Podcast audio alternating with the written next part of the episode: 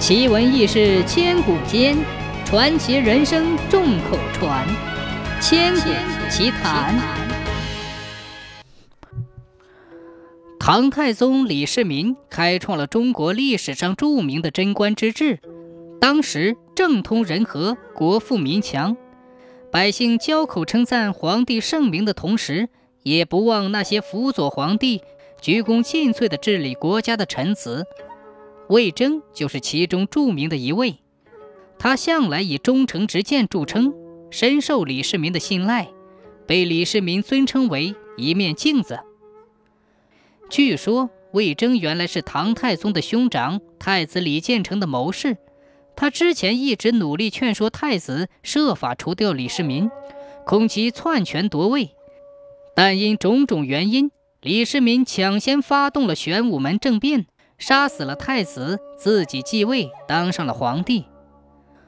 登基之后，李世民命人把魏征押上殿，责问为什么当初劝太子要除掉他。魏征毫不畏惧地直言相告：“如果不除掉你，你必然会杀了太子，篡夺皇位。如果太子早听我的，哪有你的今天？”太宗被魏征的忠烈和正直感动。不仅没有问罪，反将魏征委任为谏议大夫。魏征佩服李世民的大度，也摒弃前嫌，忠心地跟随李世民安邦定国，尽心尽力。魏征向李世民提出过许多利国利民的建议，都被李世民一一采纳。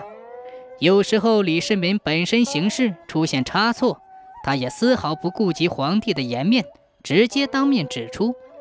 因此，李世民非常敬重魏征，很多国家大事都要先同他商议。传说有一次，唐太宗要御驾亲征，讨伐东方的一个国家，点名叫魏征随驾前往，以警惕东征中断事有误，造成损失。这一天，东征大军来到渤海湾边，此时正遇秋季。海面上风大浪急，波涛滚滚。太宗见状，心里不禁开始犹豫，因为前天夜里，太宗做了一个梦，东征大军千军齐发，乘风破浪，行驶在茫茫的大海之中。行至深海处，突然一个巨浪向唐太宗乘坐的大船扑来，浪头落下，一条巨大的龙，血红大口，吹出一股雾气。把太宗卷入了大海之中，太宗拼命挣扎，大呼救命。醒来一看，原来是一场梦。只是此时他已浑身大汗淋漓。太宗这时看见波涛怒吼的海面，又想起了梦中之事，不禁害怕此次渡海凶多吉少，便下令全军驻扎蓬莱，迟迟不肯发兵。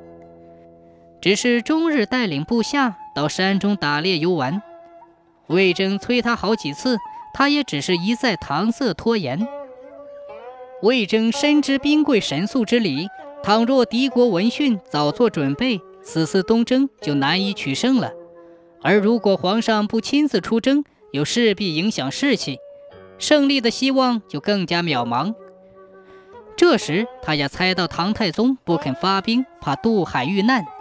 于是同众谋士们商议了计策，他命人将方圆几十里造船的工匠都请到了蓬莱，让他们仿照宫中的殿宇式样，建造了一艘与宫殿一般大小的船舶，同时派人连日打马奔赴长安，把皇宫中的许多歌女太监都接到了蓬莱。万事俱备，魏征假意劝说李世民，说出海危险。让他先行回宫等候。李世民见此正合心意，便顺水推舟地答应了。这天傍晚，大雾弥漫，海上风平浪静。魏征宣布起驾回宫。唐太宗李世民在大臣的兵将簇拥下启程了。但是，一般人马按照魏征事先的指示，紧紧围着蓬莱转了半圈后，又回到了海边。来到了事先造好的大船旁，离船很远时，李世民就听到了笙歌笛响，恰似宫中乐曲，不由得循声而去。登上富丽堂皇的大船。上船之后，太宗见宫中的歌女太监纷纷见驾，顿时就觉得自己已经回到了皇宫内院。魏征率领群臣也上前陪同太宗饮酒作乐。一夜过后，日出东方，海上大雾消散。此时的太宗酣睡在龙榻之上。到了辽东半岛时，侍从在上前启奏，叫醒了他，说请皇上起驾上岸。